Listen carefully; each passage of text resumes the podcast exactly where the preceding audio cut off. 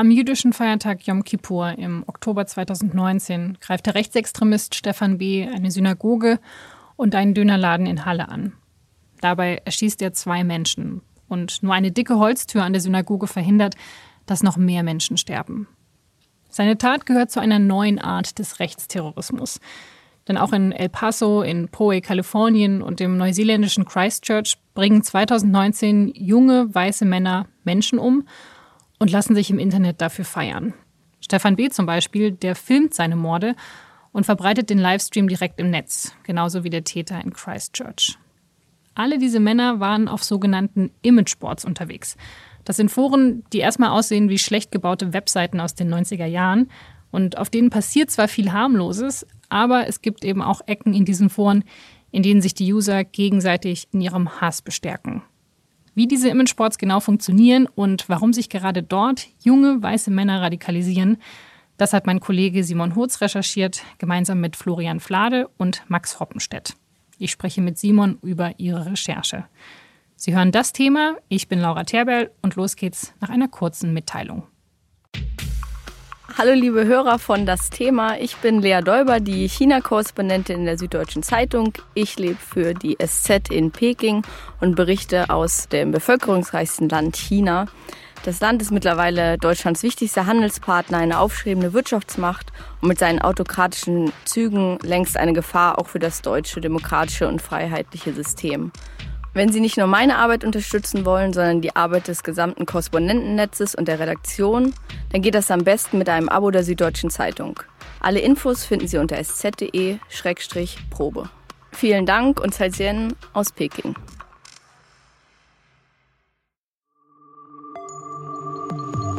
Das Thema. Der Podcast der Süddeutschen Zeitung.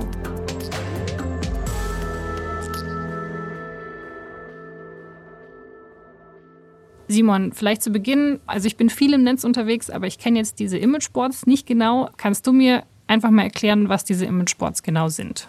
Ja, das ist eine riesige Webseite und dementsprechend ist die Bandbreite der Menschen, die sich auf dieser Seite tummeln, natürlich auch sehr, sehr groß. Und ich würde sagen, der absolute Großteil der Menschen dort hat erstmal normale Motive. Die sehen sich nach Zugehörigkeit, die wollen irgendwie eine Gemeinschaft und sich teilweise auch einfach nur austauschen, die wollen Spaß haben. Da ist auch tatsächlich, das sind viele harmlose Inhalte, da gibt's Kreativität, es sind Leute, die über ihre Urlaube erzählen, Reisetipps geben, die so Manga- und Anime-Szene ist sehr, sehr groß dort. Also es geht ganz viel um Hobbys, um, um Alltag.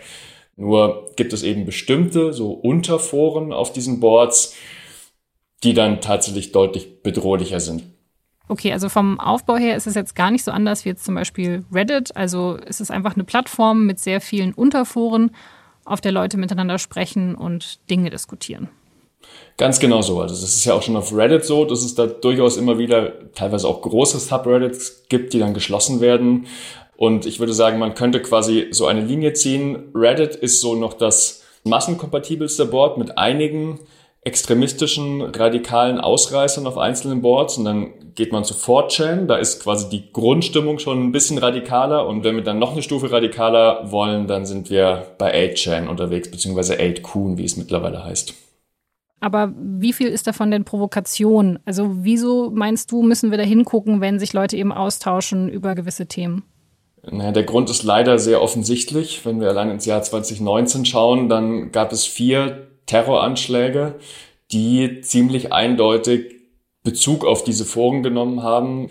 Ich würde nicht so weit gehen und sagen, dass 8chan oder andere Boards in irgendeiner Weise der einzige Grund sind, dass diese Anschläge passieren, aber sie tragen sicherlich dazu bei. Sprich, das, was wir dort teilweise an, an radikalen Inhalten, an Menschenfeindlichkeit und offenem Menschenhass lesen, das bleibt halt nicht im Internet. Also der Großteil der Menschen dort, die vor sich hin haten, die quasi versprühen den Hass nur mit der Tastatur, aber es gibt eben immer wieder einige, die sich dann ermuntert fühlen und bestätigt fühlen und tatsächlich echte Waffen in die Hand nehmen und Menschen erschießen. Und ich glaube, einen dringlicheren Grund, da genau hinzuschauen, kann man sich gar nicht vorstellen.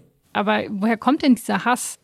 Ich glaube, ein ganz zentrales Element und eine Triebfeder ist ein Gefühl der Minderwertigkeit. Also ich glaube, man könnte schon von einem Minderwertigkeitskomplex reden, der die meisten umtreibt. Also nicht umsonst gibt es ziemlich viele, die sich selbst, ich, weiß nicht, ob man sagen kann, stolz, aber zumindest offen als Incels bezeichnen. Also das heißt mehr oder weniger, sie hatten noch nie eine Freundin und haben noch nie mit einer Frau geschlafen. Und die fühlen sich irgendwie ausgestoßen.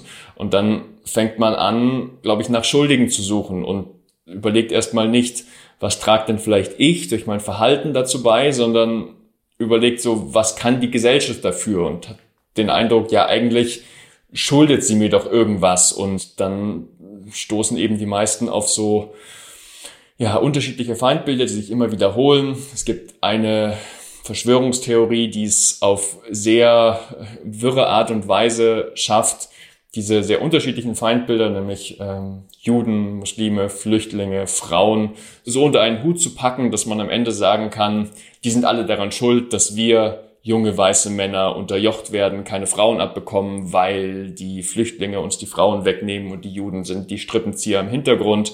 Und diese Motive finden sich immer wieder und werden in unterschiedlichen ja, Verschwörungsmythen reproduziert. Und am Ende führt es dazu, dass sie, glaube ich, ihre eigene Schwäche und ihre Minderwertigkeit auf andere projizieren können. Das heißt, diese Foren nutzen diese jungen Männer damit, um sich eben gegenseitig Mut zuzusprechen und bestärken sich eben in ihrer Weltanschauung, die kritischer ist. Genau, ich glaube, so das ist eines der zentralen Motive dieser Wunsch nach Zugehörigkeit, nach irgendeiner Form von Gemeinschaftsgefühl, weil in ihrem Leben abseits des Bildschirms haben die eher wenig Gemeinschaft und wenig Freunde. Das zieht sich so durch. Und dann suchen sie sich halt Kontakt auf eine andere Art und Weise und finden den im Netz. Und das ist dann leider eine Community, auf die sie da stoßen, die Vorurteile reproduziert und die ihnen auch mögliche Schuldige anbietet, die man dann gemeinsam hassen kann. Die bestätigen sich dann eben darin, dass von diesen Feindbildern eine Gefahr ausgeht und sie selbst als junge weiße Männer unterjocht werden und dass sie sich wehren müssen. Und in Einzelfällen hat es dann eben ganz schreckliche, blutige, tödliche Konsequenzen. Was du jetzt beschreibst, ähm, hast du das so auch gehört von den jungen Männern, die du getroffen hast? Genau, wir haben zum Beispiel Lukas getroffen. Das war jemand, den wir schon von einer früheren Recherche kannten. Jetzt würde sich selbst nicht mehr als Teil dieser Szene bezeichnen und besucht diese Boards auch nicht mehr so regelmäßig, wie er das früher getan hat. Und das Interessante an dieser Perspektive ist, dass er sehr reflektiert von seiner früheren Zeit erzählen kann. Also er ist jetzt so Mitte, Ende 20 kann man sagen und er hat mit 16 den Einstieg in diese Szene gefunden. Er war gerade umgezogen mit seinen Eltern in der neuen Stadt, erstmal wenig Anschluss gefunden und keine Freunde gehabt und dann eben viel Zeit vor dem Rechner verbracht in seinem Jugendzimmer, ist dann auf diese Boards gestoßen und hat sich auch erstmal für total äh, ja unradikale Sachen interessiert, nämlich für irgendwie andere Leute, die von ihren Reiseerlebnissen erzählen. Und das Problem ist bloß, man kann auf diesen Boards nicht länger Zeit verbringen, ohne nicht tatsächlich versehentlich auch über sehr radikale und unangenehme Dinge zu stolpern, weil eines der zentralen Merkmale ist, so da geht alles durcheinander und das ist irgendwie komplett anarchisch und es gibt auch immer wieder Idioten, die ja harmlose Threads mit üblen pornografischen Bildern oder brutalen Gewaltdarstellungen äh, sprengen. Und wenn man dann durchscrollt und plötzlich hat man irgendwie spritzendes Blut und ja, verblutende Menschen vor Augen, ähm, äh, das bleibt einem meistens nicht erspart, wenn man da länger Zeit verbringt. Und da hat er sehr eindrücklich darüber erzählt, wie er quasi bei jedem radikalen Inhalt, der ihm so begegnet, noch einmal schockiert wegschaut und so sofort die Augen schließt und denkt, oh, das wollte ich jetzt überhaupt nicht sehen. Aber irgendwann tritt natürlich ein Gewöhnungseffekt ein. Und der hat mit Freunden ein Video angeschaut, wo man irgendwie zerschellende Klippenspringer sieht und alle zucken zusammen und sind völlig schockiert. Und er kann es einfach anschauen und denkt sich, ja, okay, sehe ich halt jeden Tag Menschen, die sich irgendwie auf Klippen aufspießen oder sowas. Und da hat er gemerkt, krass, diese Szene hat mich schon verändert. Ein anderer Nutzer hat sich vor laufender Kamera die Pulsader aufgeschnitten und die Webcam auf sich gerichtet. Und dann sah man irgendwie ihm ein paar Stunden zu, wie das Blut spritzte. Andere Nutzer haben dann kommentiert, was er denn auf die Wände malen soll. Und die Kamera lief weiter und weiter und irgendwann ist er halt bewusstlos geworden. Und am nächsten Morgen, als dann eben unser Protagonist wieder in den Rechner gekommen ist, sah er, wie Polizisten ins Zimmer gekommen äh, sind und den dann mutmaßlich toten anderen Nutzer abtransportiert haben. Also so solche Dinge sieht man immer wieder und jedenfalls bei Lukas hat es dann dazu geführt, dass er Nacktbilder von Frauen, die er von deren Smartphones erbeutet hat, dort veröffentlicht hat. Er sagt quasi, er wollte, dass ihn endlich mal jemand lobt. Und Lob und Respekt bekommt man in dieser Welt vor allem, wenn man sehr radikale Dinge tut. Und das ist leider auch was, was diese Szene sehr prägt, also dieser Hass auf Frauen und dann auch das Liegen von Nacktaufnahmen und äh, Persönlichkeitsrechtsverletzungen. Also es ist ja krass, also es hat sich immer weiter so hoch eskaliert, oder? Also man könnte doch meinen, dass Lukas vielleicht irgendwann sagt, okay, das ist mir jetzt zu krass, ich gehe jetzt wieder aus diesem Board raus.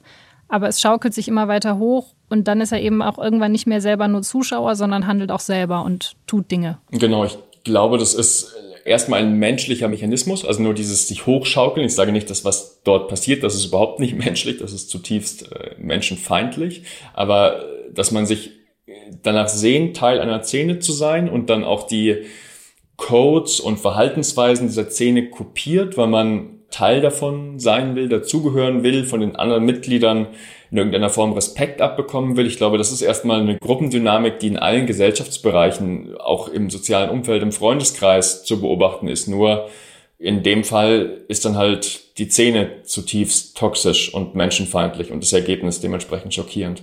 Und was sagen die Leute in diesen Foren über die Attentäter, die sich in diesen Foren radikalisiert haben? Also sie dann so ein bisschen, oh, das ist jetzt doch ein bisschen too much oder applaudieren die sogar noch und sagen, ja, der hat es jetzt durchgezogen?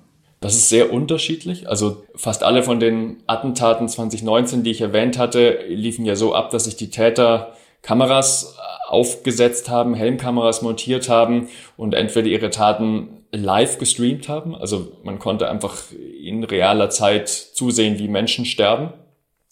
Diese Aufnahmen haben sie auf diesen Imageboards hochgeladen, beziehungsweise dort Links dazu verbreitet. Und die Reaktionen darunter waren gemischt. Es gab einige, die gesagt haben, oh krass, das ist jetzt schon ein bisschen zu heftig vielleicht. Es gab aber auch viele, und da reden wir jetzt von Dutzenden, wenn nicht Hunderten, Usern, die da laut Beifall ähm, geklatscht haben und äh, ja, jubilieren kommentiert haben und gesagt haben, so endlich handelt mal jemand. Ähm, also das ist schon sehr, sehr geschmacklos. Und das steht aber ein bisschen im Kontrast zu dem, was die Menschen, die wir getroffen haben, was die darüber sagen.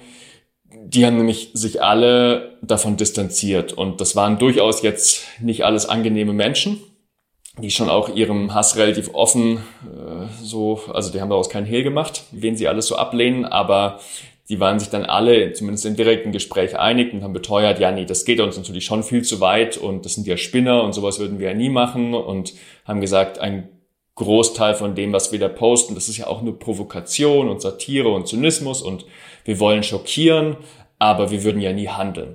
Und was sie halt dabei so ein bisschen unter den Tisch fallen lassen, ist, dadurch, dass sie selbst Teil dieser Szene sind und den Ton reproduzieren und die Feindbilder reproduzieren, tragen sie halt indirekt dazu bei, dass sich andere Menschen bestätigt fühlen und dann eben tatsächlich handeln. Also ich meine, weil diese Foren sind ja total offen. Also man findet die ja super einfach. Sobald man die Adresse hat, kommt man da drauf. Das ist überhaupt nicht schwierig. Man muss sich jetzt ja auch nicht irgendwie ins Darknet einwählen dafür oder sonst was. Und alle können das sehen und wahrscheinlich die, die länger dort Zeit verbringen und die dann auch irgendwann aktiv werden, das sind eben diejenigen, die noch aus anderen Gründen angezogen werden, weil sie eben diese Gemeinschaft suchen und diese Bestätigung?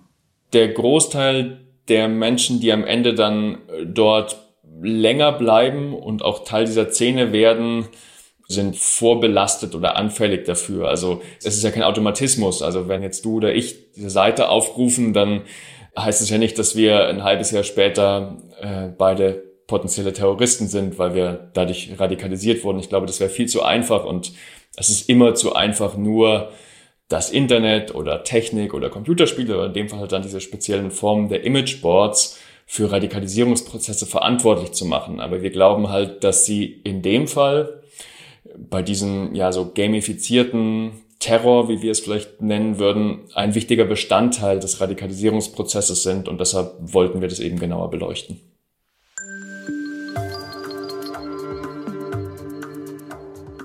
4chan wird im Monat von 30 Millionen Menschen besucht. Ungefähr 5 Prozent davon kommen aus Deutschland. Und die Seite ist, genauso wie die extremeren Versionen, also 8chan bzw. jetzt 8kun, offen im Netz aufrufbar. Auf allen Boards unterhalten sich die Nutzer auf Englisch. Aber es gibt quasi einen eigenen Slang mit vielen Referenzen auf Musik, Videospiele und Popkultur. Alles in diesen Foren kann ironisch gemeint sein. Viele Nutzer posten Hakenkreuze oder rassistische Sprüche. Einige von ihnen sind Nazis, andere wollen nur provozieren oder sagen das zumindest. Die Terroristen von Christchurch, El Paso und auch Stefan B., der in Halle gemordet hat, sie alle waren auf 8chan unterwegs. Und nach der Tat von Stefan B. hat sich das BKA genauer mit den Hintergründen der Tat beschäftigt.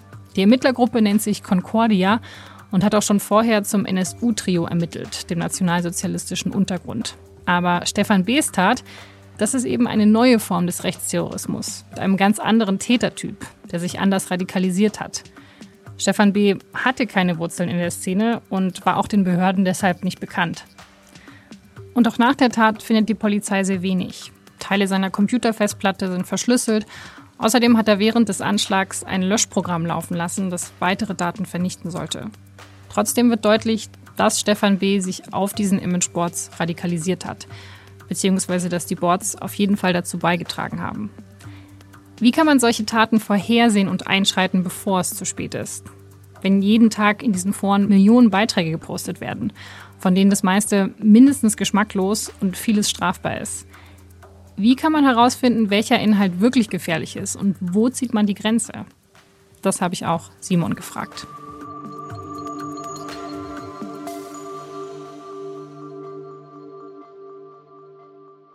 Also man kann natürlich sagen, alles, was in diesen Foren passiert ist, geht überhaupt gar nicht, das müssen wir jetzt sperren. Aber dann sagen die, ja, wir reden ja nur. Also ich finde es ganz schwierig zu entscheiden, wo man die Linie zieht und sagt, okay, da ist jetzt der Punkt erreicht, da muss man das abschalten.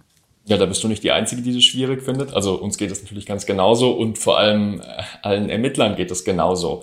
Äh, es ist von außen, gerade wenn man nur irgendeinen Post sieht oder halt irgendein Meme, also oft muss man noch dazu sagen, die alles, was da abgeht, ist in so einer sehr, sehr speziellen Sprache geschrieben. Ich glaube, wenn ich jetzt irgendjemand von unseren Zuhörerinnen und Zuhörern so einen Thread zeige, die meisten würden gar nicht verstehen, was da los ist. Also sie sehen vielleicht abstoßende Bilder und verfassungsfeindliche Symbole und Hakenkreuze, aber viel von dem, was da geschrieben ist, ist zwar Englisch, aber letztendlich ist es eine Fremdsprache. Und den meisten Ermittlern, die eben zum ersten Mal in diese Szene eintauchen, geht's genauso. Die denken sich, oh Gott, wo bin ich denn hier gelandet? Also die verstehen das erstmal nicht, gerade wenn sie sich davor 20 Jahre lang mit klassischem Rechtsextremismus beschäftigt haben, dann sind die erstmal ziemlich davon überfordert. Und dann, selbst wenn man jetzt alles versteht, nach einer gewissen Zeit, ist die Grenzziehung natürlich super schwer, weil so, so wie halt bei jedem Facebook-Kommentar auch, meint er das jetzt ernst? Ist es jetzt Spaß? Und dann irgendwie zu entscheiden,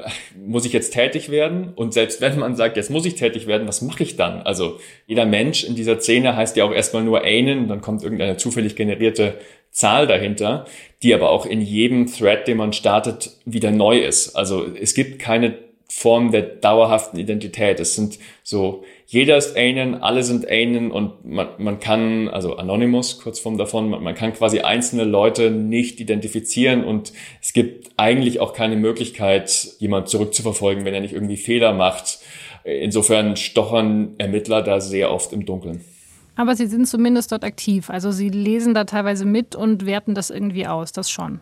Genau, also so Ermittler fangen langsam an, das in den Blick zu nehmen, nur wie sie das dann machen und was sie dann tun, wenn sie eine Gewaltandrohung dort lesen, die sie für glaubhaft halten, das ist halt nochmal eine andere Frage. Ja, weil, also so wie du es jetzt beschreibst, können die dann ja gar nichts machen.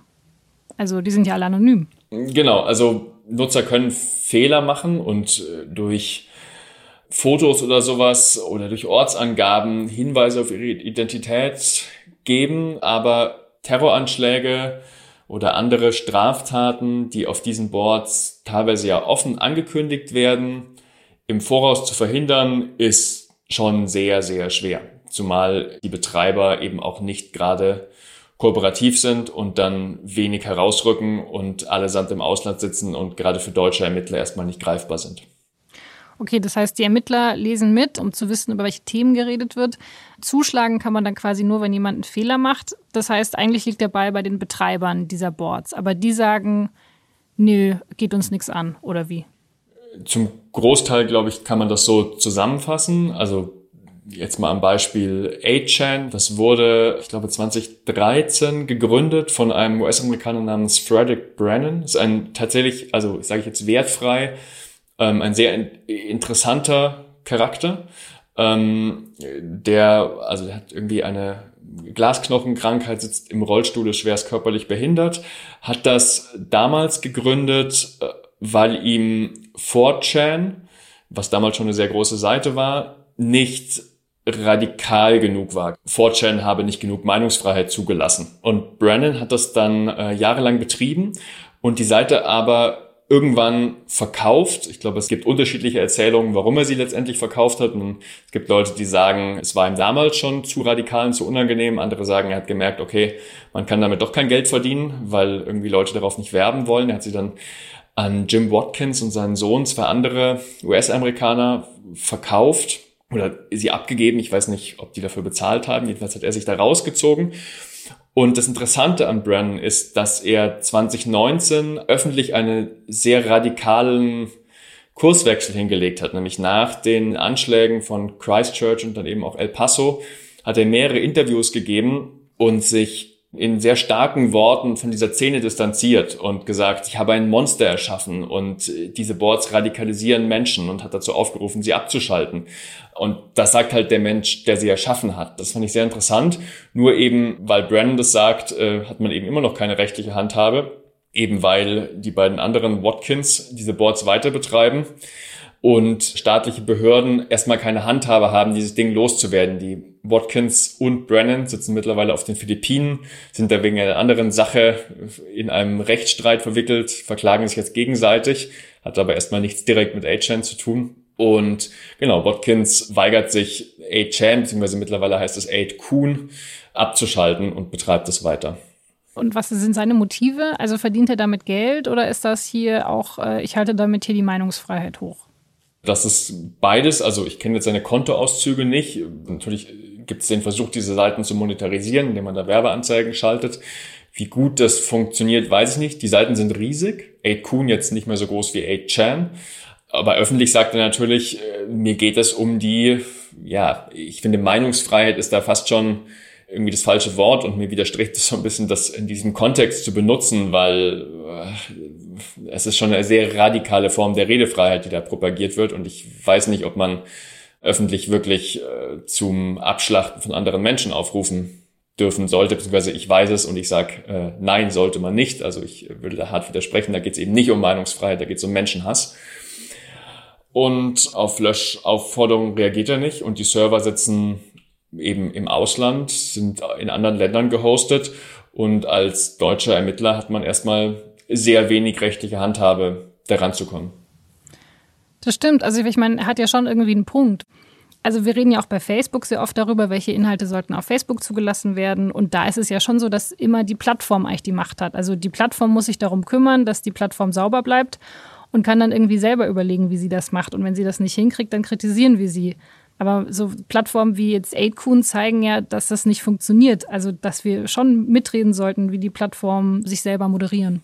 Unbedingt. Also, ich glaube, es ist nicht wünschenswert, dass in einer Zeit, wo ganz viel der gesellschaftlichen Kommunikation im Netz und auf solchen Plattformen stattfindet, nur die Plattformbetreiber selbst entscheiden, was gesagt und veröffentlicht werden darf. Das ist schon bei Facebook problematisch und die öffentliche Kritik und auch der politische Druck der vergangenen Jahre hat ja durchaus dazu geführt, dass sich Facebook da langsam, aber doch stetig bewegt hat. Aber genau, 8chan, 8kun zeigt eben, es gibt auch Unternehmen, Plattformen, die überhaupt nicht willig sind, da mitreden zu lassen.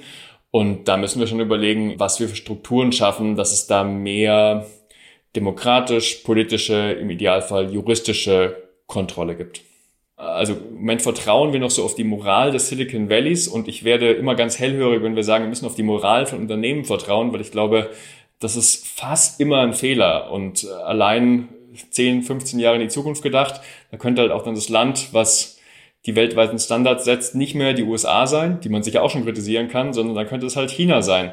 Und ich würde sehr ungern auf die Moral von chinesischen Unternehmen slash der chinesischen Regierung vertrauen, wenn es um Zensur oder die Entscheidung geht, was im Netz veröffentlicht werden darf.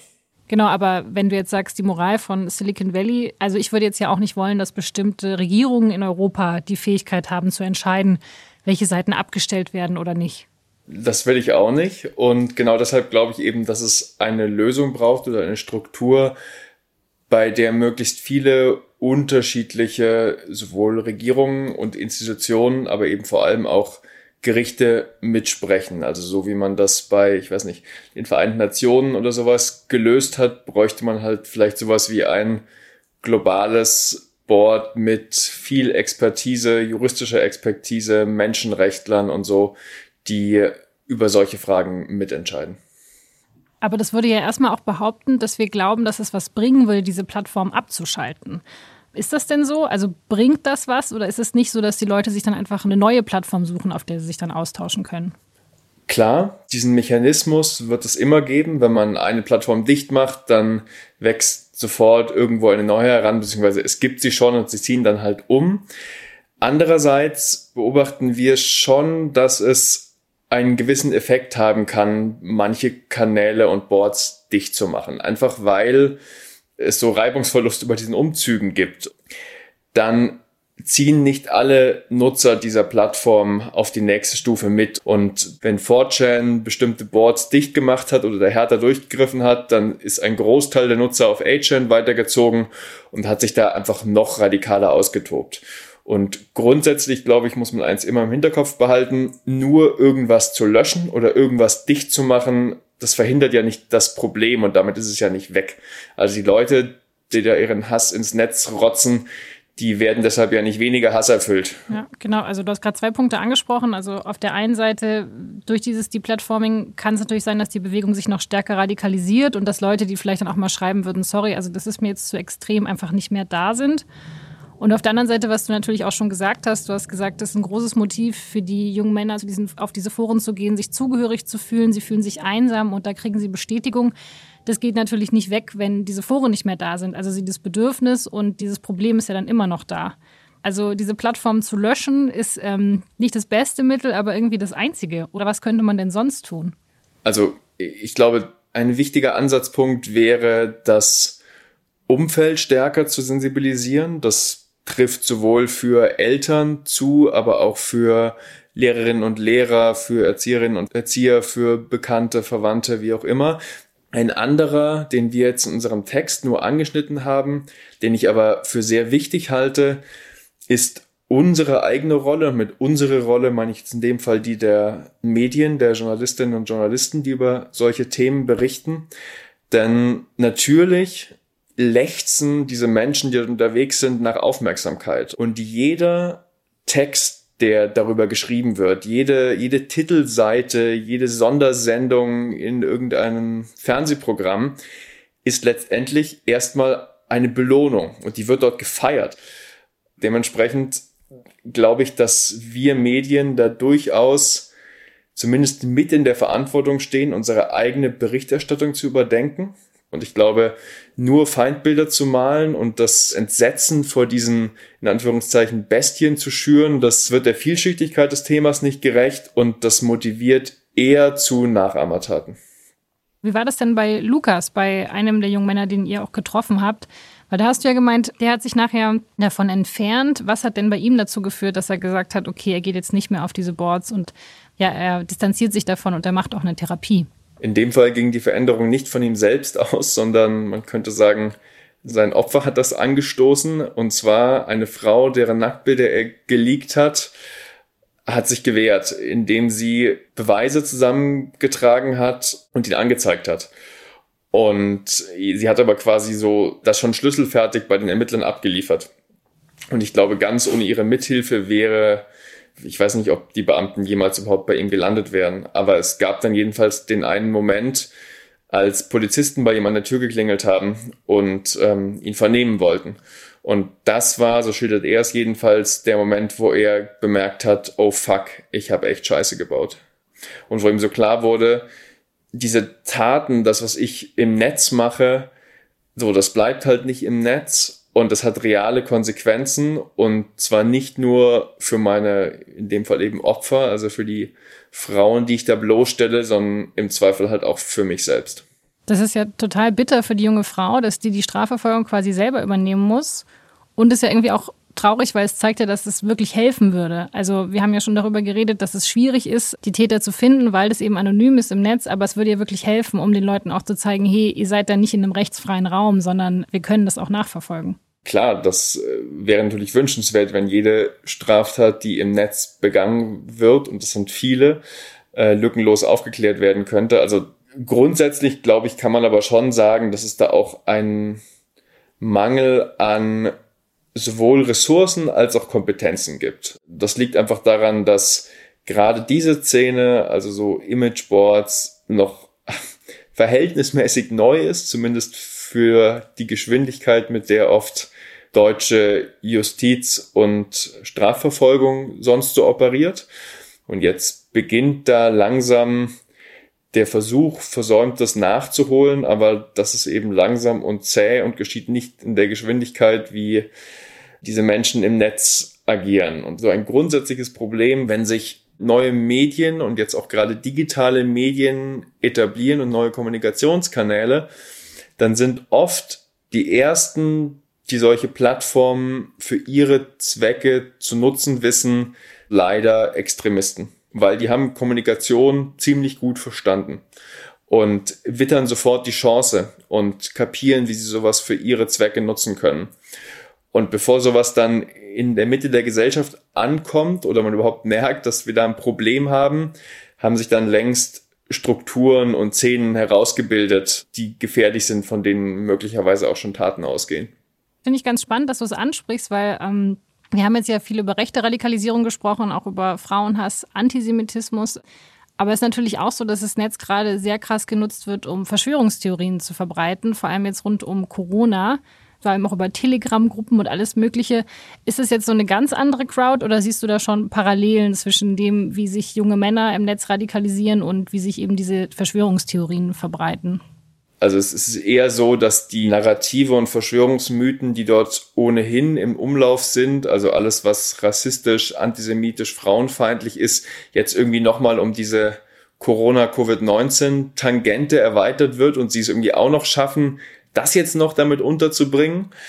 Aber so die, die Mechanismen der Radikalisierung sind, glaube ich, schon ähnliche. Also, dass es irgendwie, wenn man so will, Einstiegsdrogen gibt, in die man diese Zähne reinrutscht und dann kann man so in dem sogenannten Rabbit Hole versinken und immer tiefer herabgleiten und die Verschwörungsmythen werden immer wirrer.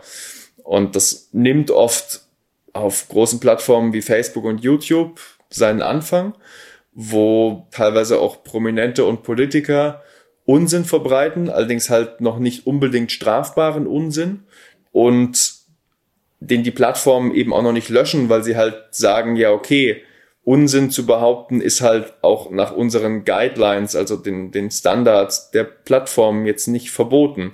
Es wird erst dann schwierig, wenn man, also ich nutze immer das Wort harm, das englische Wort, also quasi, wenn es irgendwie eine unmittelbare Bedrohung darstellt. Und solche Kanäle sind dann quasi Schnittstellen, das sind dann vielleicht die moderne Form der politischen Influencer, und von dort aus kann man tiefer in die Szene reinrutschen und findet sich dann auch schnell auf anderen Netzwerken wie zum Beispiel Telegram wieder. Aber würdest du sagen, können wir jetzt vom Umgang mit den Radikalisierungsstrategien im Netz was darüber lernen, wie wir mit den Verschwörungstheoretikern umgehen sollten? Ich glaube, eine Sache, die für beide Szenen gilt, ist, dass es sehr, sehr wichtig ist, ganz genau hinzuschauen und möglichst radikal zu differenzieren. Also nicht alle in einen Topf werfen. Genauso wie ich anfangs gesagt hatte, mir ist es wichtig, nicht 4chan und 8chan als Ganzes als dunkle braune Soße zu bezeichnen und alle Menschen sich da rumtreiben als rechte Rassistenspinner. Genauso wichtig ist es, nicht jeden, der aktuell auf Hygienedemos geht, äh, als äh, ja irgendwie Verschwörungsideologen zu bezeichnen oder äh, Antisemiten, nur weil er halt Seite an Seite mit ja solchen Spinnern marschiert. Also ich glaube, man kann vielen Menschen, die sich dann zu solchen Demos einfinden, schon auch vorwerfen, ihr nehmt das halt bewusst in Kauf, zusammen mit solchen Menschen auf die Straße zu gehen. Und die Vielfalt ist ja schon beeindruckend, die sich da gerade auf der Straße wiederfindet. Da laufen irgendwie Rechtsradikale neben Linksradikalen, also diese altbekannte Querfront von den Montagsdemonstrationen.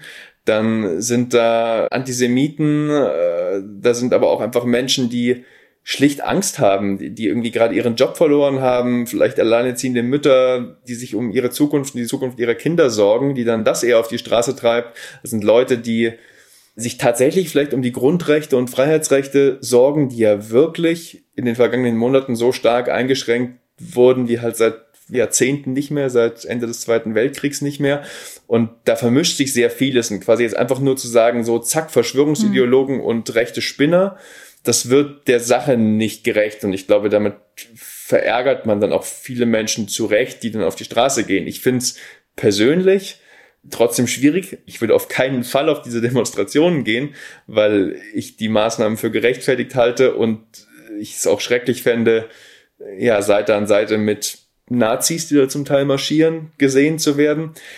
Aber genau hinschauen, differenzieren, nicht alles in einen Topf werfen und die Motive genau beleuchten. Ich glaube, das kann man für beide Szenen daraus lernen. Wie war das denn so generell für dich? Also du beschäftigst dich mit dem Thema, wie man sich im Netz radikalisiert oder auch mit, ähm, du hast jetzt auch über Verschwörungstheorien geschrieben. Das sind jetzt natürlich, du hast es an ein paar Stellen angesprochen, nicht so schöne Themen und es ist auch nicht so toll, was man in diesen Foren sieht und wahrscheinlich ähm, auch diese Leute zu treffen, ähm, teilweise schwierig. Also wie ging es dir denn mit dieser Recherche eigentlich? Diese Recherche zählte tatsächlich zu den unangenehmeren journalistischen Erlebnissen, die ich gemacht habe das war ja doch am Ende ziemlich aufwendig und lang und wir haben ja eigentlich monatelang in dieser Szene recherchiert. Und es waren viele Gespräche, erst auf verschlüsselten Messenger-Kanälen, dann teils am Telefon, dann auch in Persona mit Leuten aus dieser Szene. Und das macht keine gute Laune. So viel kann ich auf jeden Fall sagen. Ähm, die Boards selbst sind schon ganz schön bedrückend und teils auch schockierend. Also ich habe natürlich versucht, immer wenn ich da irgendwas sehr Extremes gesehen habe, dann schnell wegzuscrollen, schnell ja irgendwie wegzuschauen. Aber so ganz zuverlässig klappt das natürlich nicht, weil oft äh, trifft man das dann auch sehr unvermittelt in irgendeinem Thread, wo das Thema gar nicht diesen Extremismus vermuten lässt. Und mir ging es dann zum Glück noch nicht ganz so wie Lukas, dass ich mich quasi komplett daran gewöhnt habe und das irgendwie normalisiert hätte. Aber so eine gewisse Abstumpfung habe ich schon auch festgestellt und die hat mich erschreckt. Und was wir halt schon gemacht haben und glaube ich auch machen mussten, einfach als Journalisten, dass wir uns die Videos von den Terroranschlägen angeschaut haben und die sind eben schon maximal brutal. Und dann noch, wenn man noch diese Pamphlete die die Täter immer selbst als Manifeste bezeichnen. Ich glaube, das, das gibt denen schon, das ist zu viel der Ehre. Also dieses wirre Geschreibsel, aber teilweise halt auf Dutzenden Seiten. Wenn man das dann noch dazu konsumiert, dann gibt es schon, schon einen sehr, sehr unangenehmen Sumpf, der mich dann auch teilweise deutlich schlechter hat schlafen lassen. Und die persönlichen Treffen mit den Leuten waren jetzt auch nicht alle sehr angenehm. Also wir haben ja nicht nur Lukas, unseren Aussteiger, getroffen, sondern eben auch noch Menschen, die durchaus noch in der Szene drin waren, die jetzt sich selbst so deutlich von den Terroranschlägen distanziert haben, die aber in anderer Hinsicht schon auch sehr extreme, ich finde, menschenfeindliche Ansichten vertreten haben. Ja, und wie reagiert man dann? Also wenn jemand was, was offen antisemitisches zum Beispiel sagt, also geht man dann in die Diskussion rein, wenn man den eigentlich gerade interviewt oder, was, wie reagiert man da? Ich habe versucht, gar nicht in die Diskussion reinzugehen, was mir nicht leicht gefallen ist, aber ich glaube, das ist in dem Fall nicht meine Aufgabe und ich erreiche da auch nichts. Ich bin Journalist und ich will hören, was der zu sagen hat. Ich interviewe den ja nicht, wenn ich den jetzt on air in einem Radiosender oder im Fernsehen interviewen würde, dann müsste ich natürlich schon auch widersprechen und könnte solche Sachen nicht einfach unwidersprochen stehen lassen. Aber am Ende haben wir ja versucht zu verstehen. Und dann höre ich mir halt erstmal an, was sie zu sagen haben und dann schaue ich höchstens am Ende, wenn wir quasi eh schon so im Café am Rechnung bezahlen sind, so ungefähr, nochmal so ein bisschen auf einer vielleicht persönlichen Ebene zu diskutieren. Aber ja, ich bin jetzt zumindest in dem Kontext halt kein Sozialarbeiter, sondern ich bin halt Journalist und mir ging es darum, diese Szene abzubilden. Und ich glaube, das haben wir einigermaßen erreicht. Und ich kann nicht in einem Gespräch Menschen bekehren.